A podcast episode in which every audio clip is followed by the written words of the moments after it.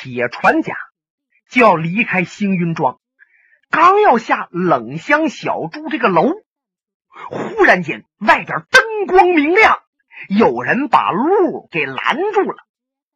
铁船甲一看啊，哎呀，他他噔噔噔噔噔，他往后一闪，差点坐在楼梯上。您说铁船甲那是顶天立地的一个好汉，死都不怕。可是他却瞧着前面那几个人，毛骨悚然，浑身惊惧，向后啊就靠在栏杆上直哆嗦。李寻欢正要送铁船家走，瞧着这个意思，也就明白是谁来了。谁来了？中原八义。这中原八义老大外号叫活金刚，姓翁。翁永泰，老二呢是个师木的先生，平日里算个卦呀，哎，这相当厉害。据说是绣吞乾坤，八卦有准。哎，这位呢叫易明湖，老三呢是个女的，翁大娘，也就是那个翁永泰活金刚的夫人。老四叫公孙宇，是个砍柴的樵夫。老五叫金凤白，老六叫编号。那编号啊是卖野药的一个郎中。不过也有人说，人家那膏药啊，啪嗒给你一贴上，那风湿马上就好啊，比那狗屁膏药都灵。还有张成勋，张成勋是卖小吃的。哎哎，小吃做得好，买卖特别兴隆。这老八呀叫西门烈，西门烈。是个彪悍的一个汉子，武术相当到家。中原八义要论起武学来，不是拔了尖儿盖了帽的一等一高手。可是，在江湖上说得过去，你无论谁谈起来中原八义的能耐，都得给挑挑大拇指。那么，对中原八义这为人。可以说是有口皆碑，说中原八义一生行侠仗义，不为自己事，单为他人忙，杀的是赃官赃吏，救的是孝子贤孙，灭的是土豪恶霸，扶的是劫匪夫。哎，这名可就大了。因此，江湖上练家子见着中原八义都格外的敬重。那说中原八义。和铁船甲怎么能结了仇呢？中原八义他们认为铁船甲把八义的老大活金刚翁永泰给害了。早在十几年前，他们就追铁船甲，铁船甲就跟李寻欢到关外去了。那么这赵正义发现了铁船甲后，老家伙就给八义报了信了。那这八义。在保定城里边住，平日里和赵正义就有关系。他们来的也真快，前后没过一个时辰，正把铁船卡堵住。八义的老二一明湖这瞎子手中拄了个马杆子，他的马杆子是兵刃，千年紫竹化血藤的，前面还一个大疙瘩，大不溜的疙瘩，这要给谁削上，能破金钟罩，还打铁布衫啊？他用杆子在地下掸着，眼睛一个劲儿往上翻了。姓铁的，你要走吗？你没想到我们来的这么快的啊！铁船家李寻欢瞧着赵正义在旁边，就明白是他给报的信儿。赵正义洋洋得意呀，这老鼻烟壶啊，呵，这胡须一个劲儿往起撅着，美。什么秦三爷呀？还有白少斌呐、奇才阮和芳这些人呢，有都过来看热闹来了。看来这些人瞧着李寻欢和铁船甲遇着难事了，心里都痛快。哎，李寻欢小声嘀咕了一句：“嗨，何必不把真相告诉人家呢？”铁船甲猛地一回头：“少爷，你不要多说什么啊！你不要多说。” 这时候，那易明湖用马杆子一指铁山家，我呀，你今天甭走了，你今天逃不了这个星云庄，我们哥几个都来了。你说，翁老大，我们大哥是不是你害的？铁川家点点头，是，是我害的。那么。翁老大和你交朋友，他对你怎么样？对我好，对我好。他对你那么好，你把他害了，你该死不？我该死。你看这八义现在审问着、质问着铁川家，后边那些人一听就骂上了：“姓铁的，你什么玩意儿？你啊，你真他妈千刀万剐，都死有余辜！”江湖上啊，最讲究这么一个义字。都说古时有杨娇哀、左伯桃舍命全交，秦叔宝为朋友能两肋插刀。那关云长为大哥刘备汉室的江山吞土山邀三世，保二家黄草进骚营，上马金下马银全然不理，过五关斩六将河北寻凶，那叫多么义气呀！可是你铁船长翁老大对你那么好。和你莫逆之交，最后说是他勾结别人把翁老大给杀了，在哪能说得过去呀？啊！和这些人就起了哄了。李寻欢见铁船甲是唯唯诺诺，人家说什么他是什么，人家问他什么他答应什么。李寻欢都没办法呀，脑袋往旁边一扭，只能不看铁船甲。一明虎用马杆子一挥呀，呜呜，抖了两下子，看出功夫来了。真要给凿上啊，脑袋也能凿开花了。那么姓铁的，现在我们哥几个来到此处，要废了你，你就等着，把眼给我闭上。铁船家果然慢慢把眼闭上。可是你仔细瞧，在他那眼皮上啊，有泪水呀。强忍着，这才没躺下来。翁老大那老婆翁大娘长得挺凶，脸上斜着还一个刀疤，这眼睛还有点发斜。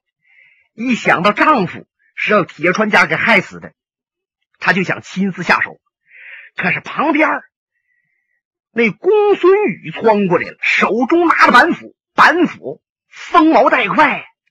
你看他是樵夫啊，其实这板斧就是他的兵刃。各位兄长兄弟，我要给大哥报仇雪恨，亲自废了这个恶贼。说着，他往前窜身，照着铁川家的脑袋，斧子举起来，咔嚓往下就落。就听他啪嗒扑通，哎呀！那位要问了，是铁川家脑袋被劈开了吗？嗯，没有。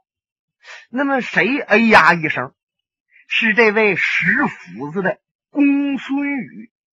那到底怎么回事啊？原来他们在这儿要处罚铁船甲，谁都没注意到，在这星云庄宅子外边窜进了一个年轻人。就连李学欢，因为不忍看铁船甲死，脑袋扭旁边，都没有发现来的这年轻人。这年轻人如同鬼魅一般，窜到切近，别人没听着，怎么亮剑的，别人没看着。他是飞身进步，剑一抬起，正好公孙宇这斧子向下一落，劲儿也用足了，可是正好落在剑锋上，斧头吧嗒一下子掉下去了。公孙宇想一斧子把铁船家脑袋就劈两半了，那劲儿用的呀！都超了力了，什么叫十成劲儿啊？得有二十成劲儿了，把他自己膀子闪着了，嘎巴一下子，膀子脱臼了，扑通趴地下了。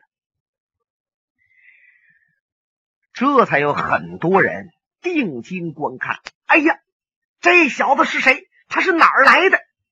就见来的年轻人是威风凛凛，头发呀很随便的。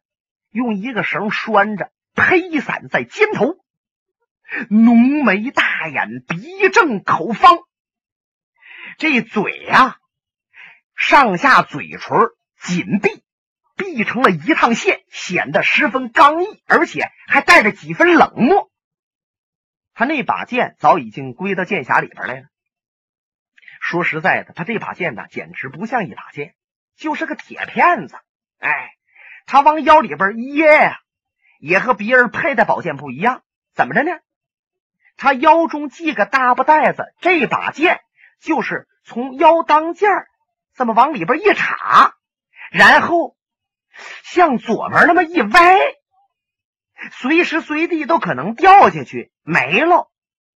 不过有一节呀，就冲他刚才那么一伸手，闪电一般把斧头削削下去了。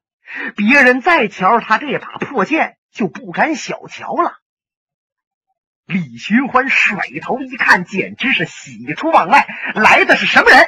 就是前几日和自己萍水相逢但一见如故的年轻老弟。阿飞，其实啊，李寻欢也知道这阿飞不能是他的真名，可是小伙子不愿意报真名，就报叫阿飞。李寻欢也就高高兴兴的管他叫阿飞了。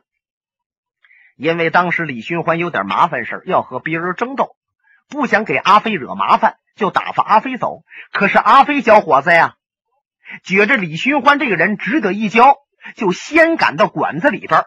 剑挑了那位金狮镖局的镖师厉废五毒四童子，然后把这一撮毛洪汉民逮着，给李寻欢留着。阿飞这才离开饭馆，扬长而走。没想到他在这个地方出现了。按说阿飞从幼小时候刚记事儿时候起，就饱经忧苦。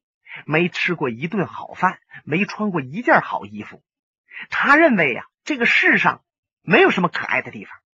别人呢对他也不好，他也没有必要对别人好。可是自从他见着李寻欢以后，他就感觉到一种友情。本想远走高飞，上别的地方闯荡，可是老忘不了李寻欢。他一打听啊，李寻欢老家。在这个地方，或许在此处能够相见。哎，他这才来的。夜半三更，他赶到这儿来呀。他想先等一等，天亮了再打听打听。没想到这里边动上手了。他搭墙头往里一看，瞧得明白，李寻欢和铁船甲是一头的。那么铁船甲现在要被别人杀了，铁船甲还不还手。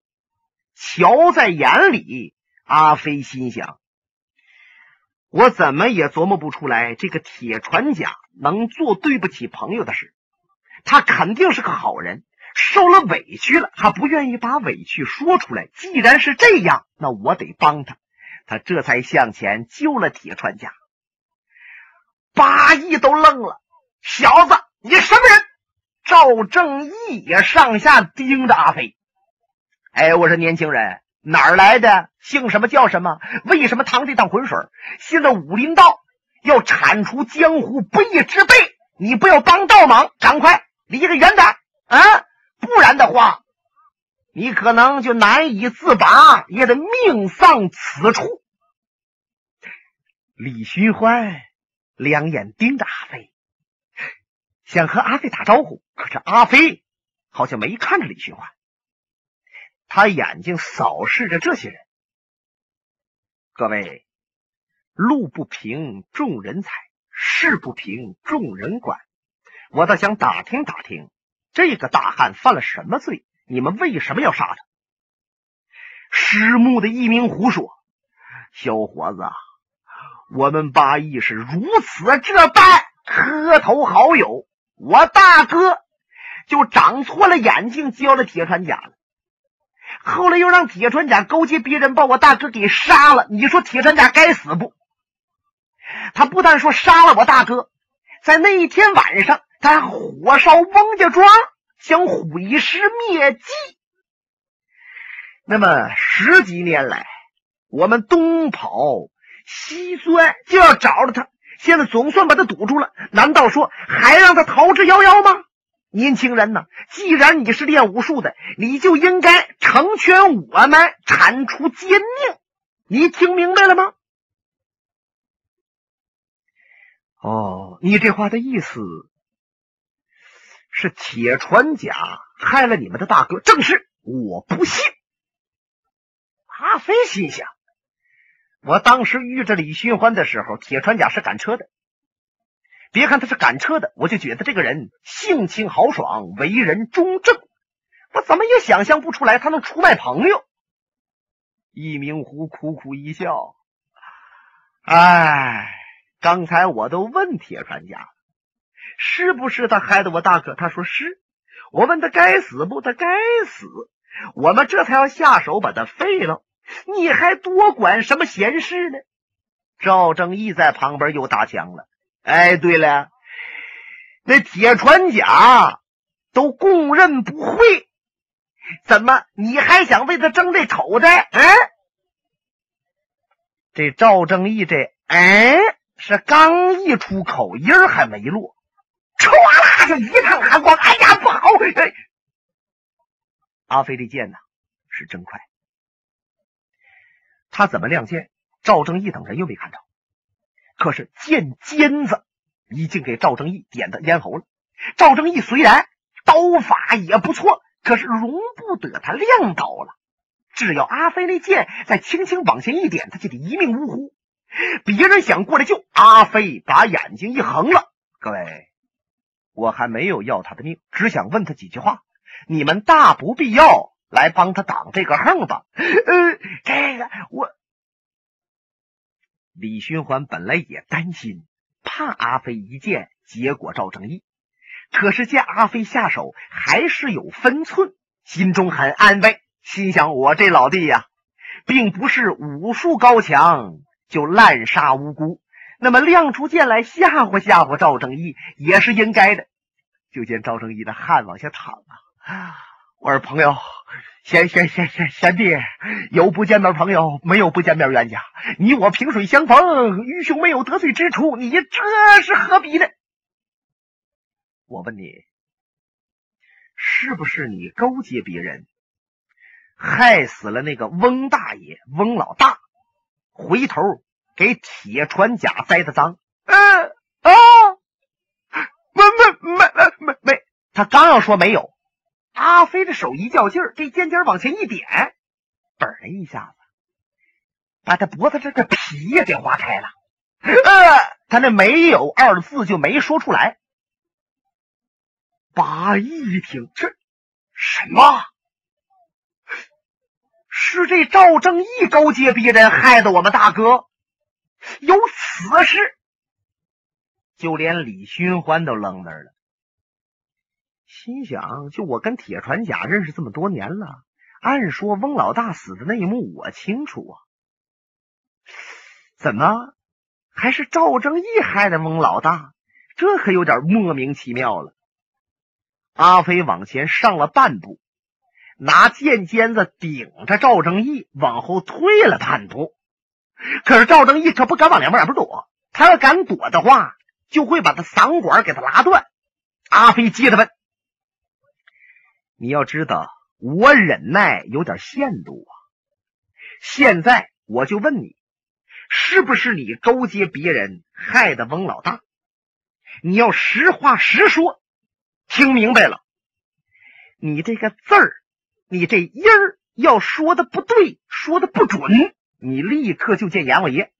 说，你害没害翁老大？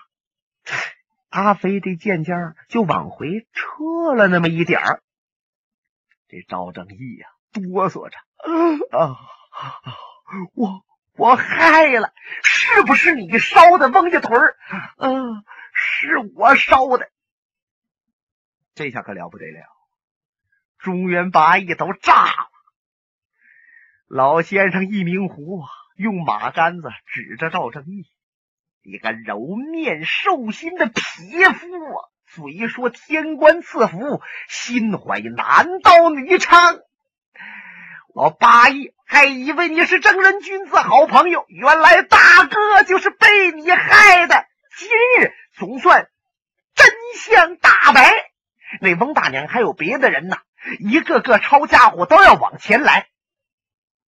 可是忽然间，阿飞把他的宝剑一摆：“各位，你们不要杀赵正义，害翁老大，并不是赵正义。”嗯啊，这行你看我，我看你，又糊涂了。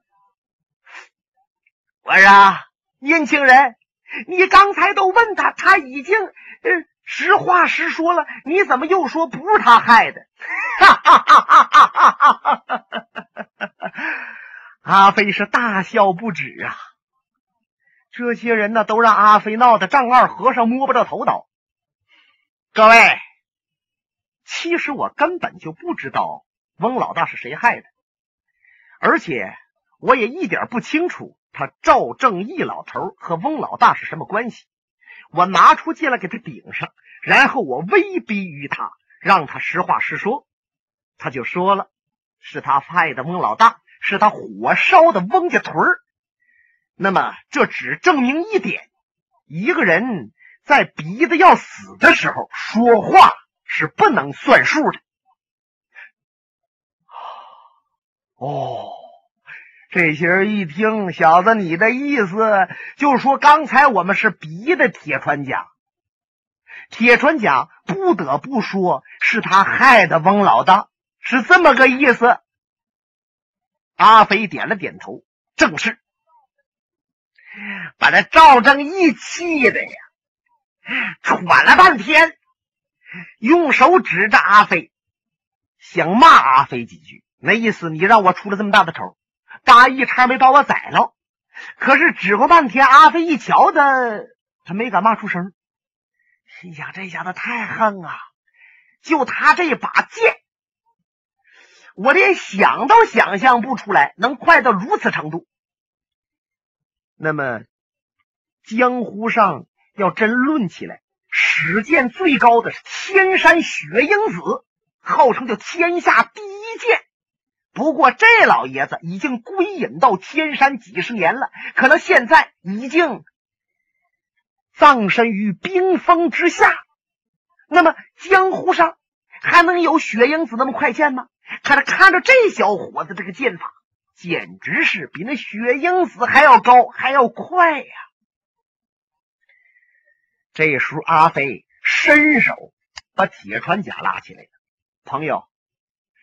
这两日我很想你呀，就想找你喝一杯酒。来来来，此处饮酒不便，你我还是到外边的酒馆一叙。铁船甲轻轻的把阿飞的手啊拉开，我感谢你，我随你走。可是你等我一下。铁船甲回转身给李玄黄跪下。他眼泪淌下来了。李寻欢一瞧，赶紧单腿跪倒：“川家少爷，现在我是真要走了。